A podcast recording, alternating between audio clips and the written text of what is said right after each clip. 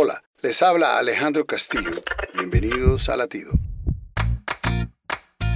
Me imagino que estás familiarizado con la historia de Sansón, un juez del Antiguo Testamento a quien Dios dio una fuerza sobrenatural.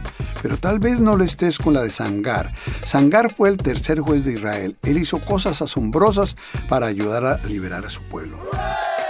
En un tiempo en que Israel estaba siendo oprimido por los filisteos, Dios hizo que Samgar usara una aquijada para matar a 600 filisteos. Una aquijada es una vara larga con una punta afilada usada para arrear los bueyes.